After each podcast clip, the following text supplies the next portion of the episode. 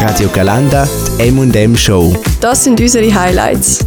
Schluss, aus, vorbei. Das Frühlingssemester 2022, das ist Geschichte.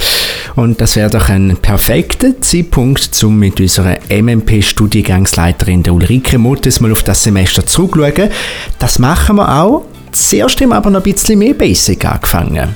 Ulrike, wer bist du? oh, das ist aber ein fulminanter Einstieg. also worauf möchtest du hinaus? Das ist jetzt natürlich ähm, eine Frage, die dazu einlädt, entweder mit zwei Worten oder mit äh, zwei Tagen voller Gespräch zu antworten. Wer bin ich? Also ich bin eure Studienleiterin. Kurz Ganz und bündig. Ich glaube, der kommt dann noch. Korrekt.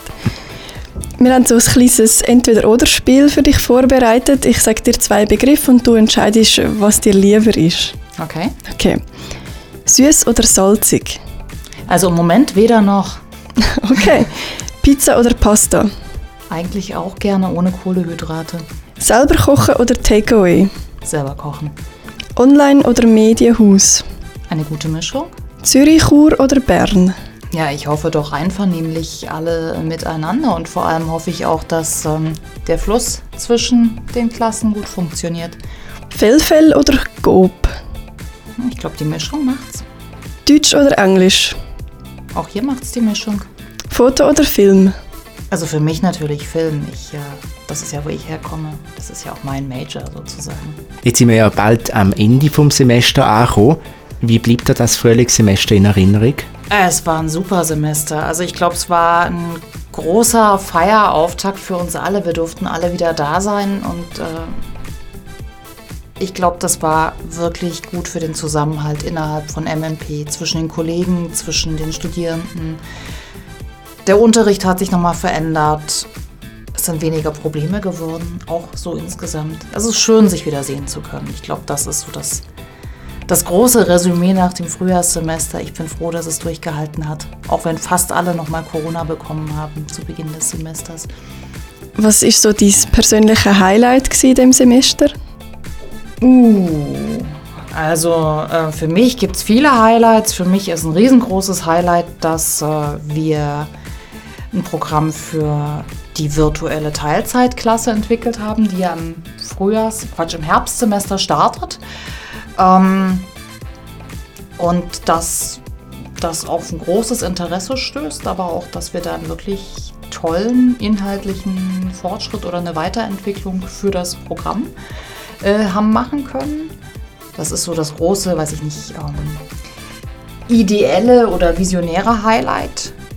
Es ist aber für mich auch immer wieder ein Highlight, wenn ich neue Kollegen im Team begrüßen kann. Also jetzt im Frühjahrssemester ist ja die Merle Jote zu uns gekommen, die, glaube ich, mit unglaublich viel Elan und guten Ideen äh, das audiovisuelle Erzählen vom Peter Indergant übernehmen wird.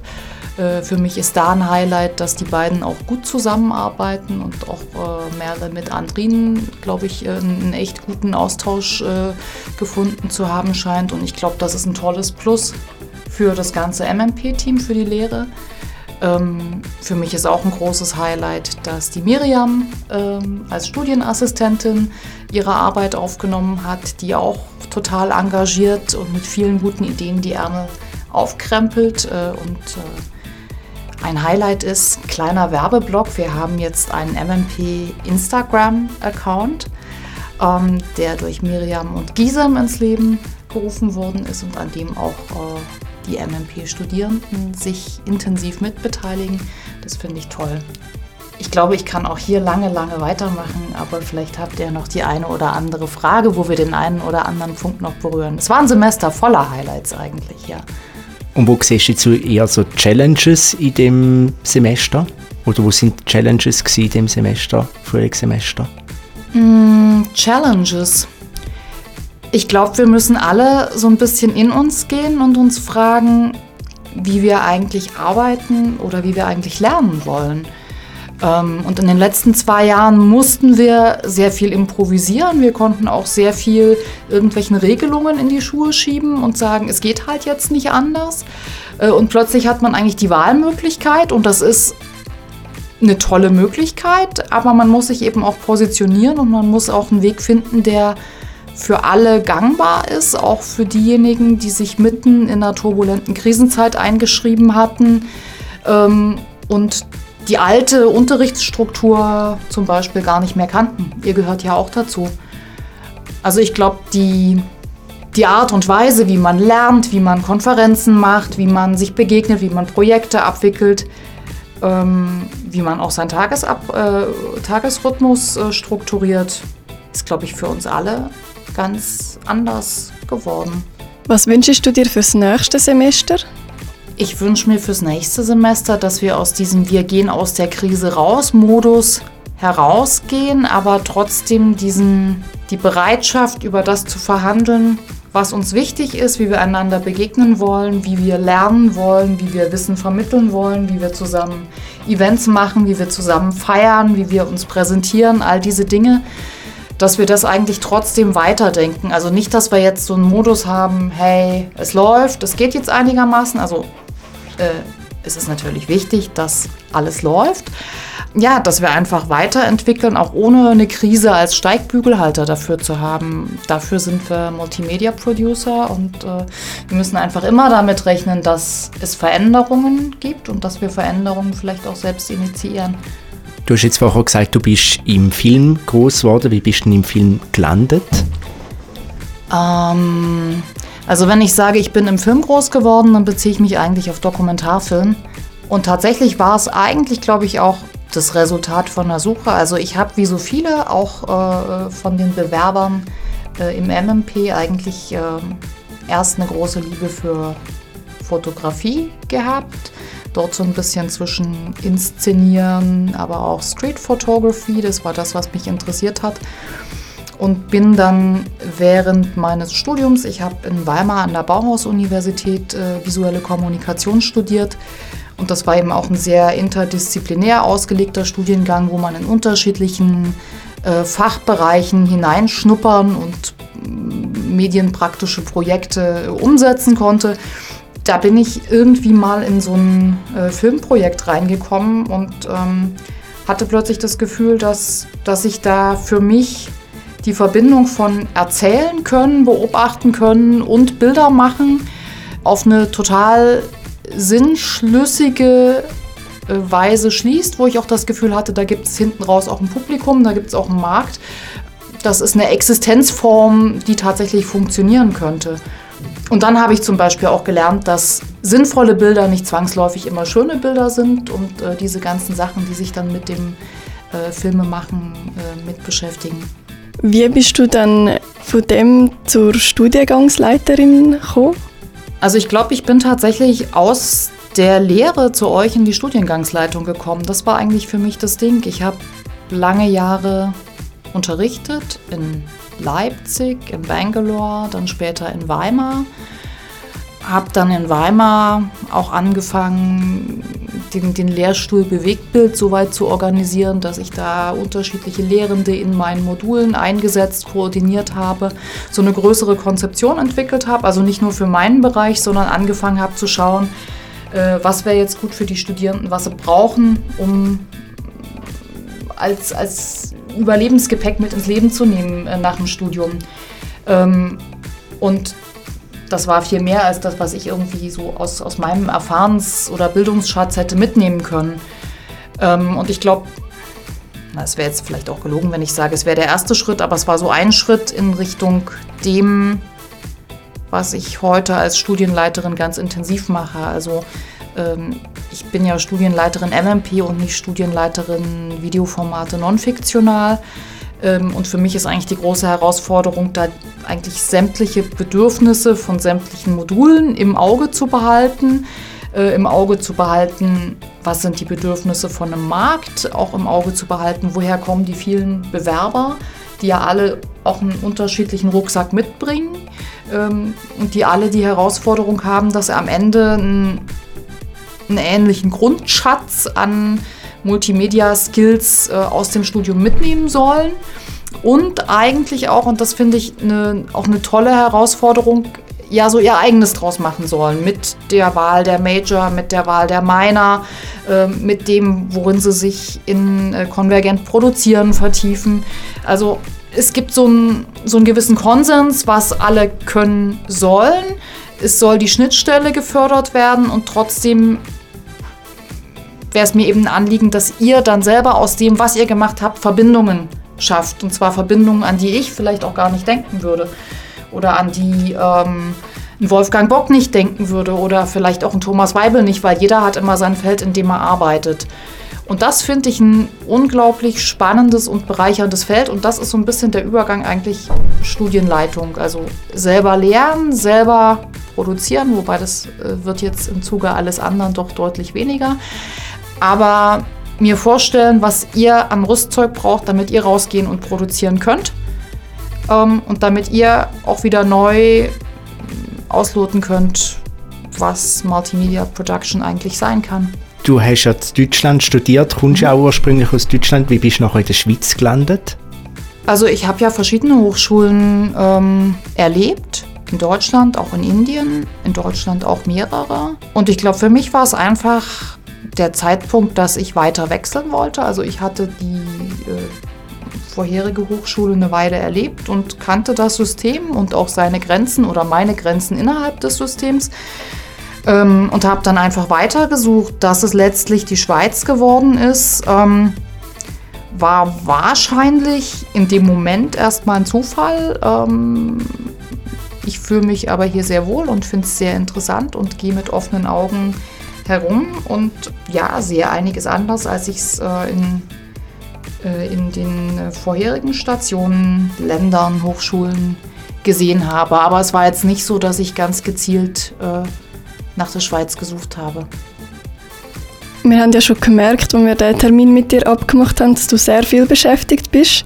Bleibt da überhaupt noch Zeit für Freizeit und Hobbys? Und wenn ja, was würdest du dann so machen? Also ich glaube, die Zeit für äh, die Freizeit, die braucht man. Ähm, und das äh, ist eine von den Sachen, die man lernen muss, dass man die sich selber frei halten muss. Ähm, für mich ist es eigentlich jetzt wirklich viel Sport. Für mich ist es Velofahren, Wandern, Skifahren, diese ganzen Sachen, die man hier auch alle äh, ganz wunderbar und äh, gut machen kann. Und ich glaube, die passen dann immer rein. Also die braucht man auch, um äh, abends nach der Arbeit den Kopf ein bisschen frei zu bekommen. Wie wirst du den MMP-Studiengang in drei Sätzen beschreiben? Der MMP-Studiengang ist enorm praxisbezogen, fördert das Selbstständige, und hoffentlich auch originelle und kreative Denken und Ausdenken von Projekten. Das sind dann nicht unbedingt nur intellektuelle Gedankenkonstrukte, sondern eben auch greifbare äh, Medienprojekte.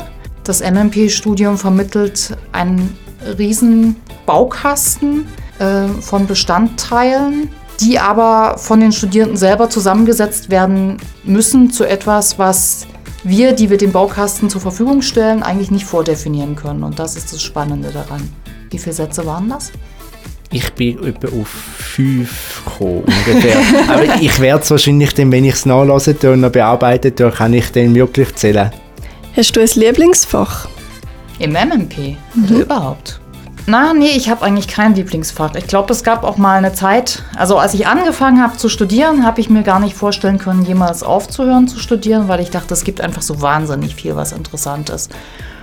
Und heute sind es eigentlich, also ich jetzt wieder zurück zum Werbeblock MMP. Also ich glaube, vieles von dem, was wir vermitteln, sind ja eigentlich auch gar nicht wirklich Fächer. Und das sind vielleicht auch so die, die Lieblingsfächer, also diese Anwendungsfächer, die die Dinge, in denen man recherchieren und selber Verbindungen schließen kann. Das wären ja vielleicht so, so Lieblingsfächer, in denen noch nicht vordefiniert wird, welcher Abschnitt der Historie von 1837 bis 1842 oder was weiß ich äh, abgehandelt wird. Wobei auch da gibt es viel zu entdecken. Also in dem Fall eher so richtig audiovisuelles Erzählen zum Beispiel oder Konvergenz produzieren sind da jetzt aufs MMP-Studium bezogen jetzt die Fächer, wo du am coolsten fändest, wenn ich jetzt auch selber zum Beispiel studieren ja, also ich meine, das ist das, was ich studiert habe. Ähm, insofern habe ich da eine große Affinität dazu und äh, fühle mich da auch am ähm, meisten beheimatet. Ich habe auch eine große, ein großes Vergnügen an Sprache. Ähm, ich weiß nicht, ob mich Petra Hassler in ihrem äh, geschätzten Grundastmodul auch akzeptieren würde. Äh, aber ich könnte mir vorstellen, dass ich auch dort Freude hätte und dass das vielleicht auch ein Lieblingsfach werden könnte. Ich habe relativ wenig äh, Erfahrungen in den interaktiven Medien, die ich mitbringe. Äh, habe da in verschiedenen Sitzungen mit den Kollegen äh, einiges lernen können, wofür ich dankbar bin. Kann aber deswegen nicht sagen, es wäre kein Lieblingsfach oder es wäre ein Lieblingsfach geworden. Man hat eben am Ende auch immer nur das äh, gelernt, was man äh, gelernt hat und andere Sachen kennt man halt nicht. Wenn jetzt ähm, noch auf ein Fach bezogen, ein Digest-Projekt, wenn die Möglichkeit jetzt hättest, beim Thomas Weibel ein Digest-Projekt zu machen, was würdest du jetzt persönlich für eins machen? Also ich denke immer gerne von einem Thema her. Und dann schaue ich, wie komme ich an so ein Thema ran und äh, was könnte ein geeigneter äh, Kanal dafür sein. Also ich könnte mir viele Sachen vorstellen. Ich kann mir vorstellen, was es gibt menschliche, gesellschaftliche Themen. Mich interessieren zum Beispiel Rollenverhalten von Menschen in Gruppen, also sowas wie, wenn wir sprechen über Gleichberechtigung, gibt es wirkliche Gleichberechtigung, zum Beispiel in Beziehungen.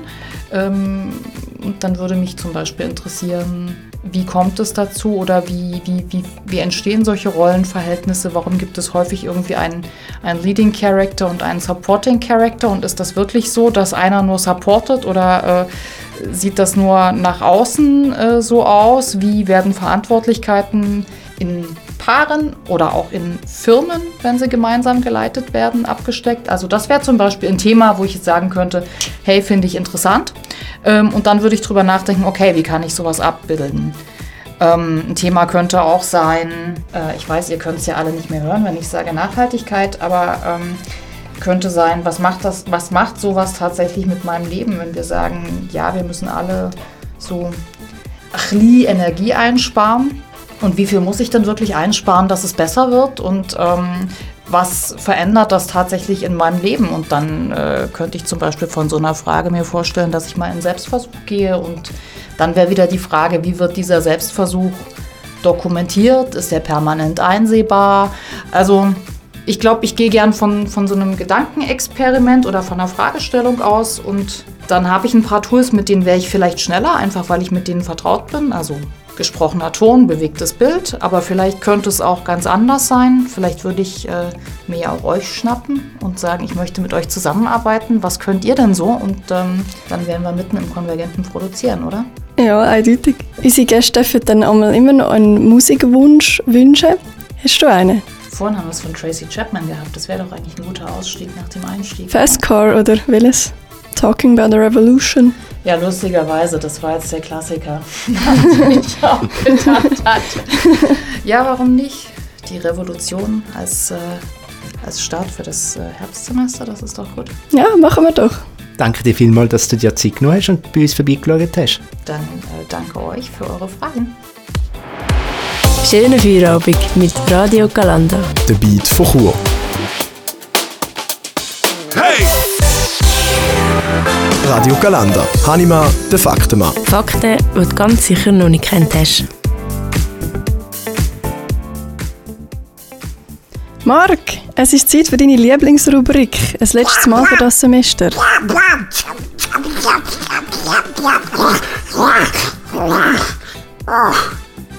Hm, irgendwie tönst du heute ein bisschen anders. Gut, ich denkt, ich passe mich schon mal am heutigen Geburtstagskind an, Donald Duck. Er ist heute vor genau 88 Jahren das erste Mal in einem Zeichentrickfilm auftaucht. Ah was? In dem Fall hat er damals seinen ersten eigenen Film bekommen. Nein, nicht ganz. Heute vor 88 Jahren, am 9. Juni 1934, ist der Film Die kluge kleine Henne das erste Mal gezeigt worden. Dorthin spielt der Donald Duck einen Helfer von dieser Henne, äh, wo Mais wird abpflanzen Immer wenn es aber dann ums Schaffen geht, also beim Abpflanzen oder auch beim Ernten, dann hat der Donald plötzlich mega starkes Bauchweh. Aber wenn es dann ums Essen geht, ist er urplötzlich wieder da und das Bauchweh weg. Dann ist das mit dem Arbeiten ja ein bisschen gleich geblieben. Er hat ja keinen richtigen Job. Das stimmt, der Donald der ist in den Comics meistens arbeitslos, wenn er nicht gerade vom Dagobert-Tag eingespannt wird. Nachdem er in einer Butterfabrik geführt worden ist, hat er sich mit kleineren Jobs übers Wasser gehalten. So ist er zum Beispiel schon Landschaftsgärtner gewesen. Er hat Snacks im Baseballstadion verkauft oder er ist Wettermacher gewesen. Aber die tollpatschige Ente ist nicht nur in seiner Comicwelt bekannt. Der Donald Duck der hat 2004 einen eigenen Stern auf dem Walk of Fame in Los Angeles bekommen, so wie auch sein Schöpfer, der Walt Disney. Der Übervater von Disney, der hat übrigens gerade zwei Sterne auf dem Walk of Fame. Äh, aber zurück zum Donald. Ihn gibt es auch im Weltall. Jawohl, äh, es gibt einen Asteroid, der heißt Donald Duck. Und dann gibt es ja noch den Donaldismus. Ist das eine neue Weltreligion? Kann ich konvertieren? Leider, ich muss dich enttäuschen, Melissa, nicht ganz. Äh, es gibt eine Wissenschaft, eben den Donaldismus. Das sind Leute, die sich mit dem Donald Duck und den anderen Leuten aus seiner Heimat, also aus Entenhausen, befassen können. Und es gibt auch einen Fan, also Fanverein, wo, wo man unter dem Donaldismus kann zuschreiben kann. In Deutschland gibt es zum Beispiel eine Organisation, die etwa 1000 Mitglieder hat und äh, bei denen gibt es immer wieder Kongress wo man und auch mehr so Veranstaltungen, wo man über Donald und Co. Vorträge anlassen und mehr über die erfahrt. Ja, in dem Sinn, viel Fan hat ja Pechente auf alle Fälle schon mal und heute hat sie eben Geburtstag, drum Happy, Happy Birthday Donald Duck.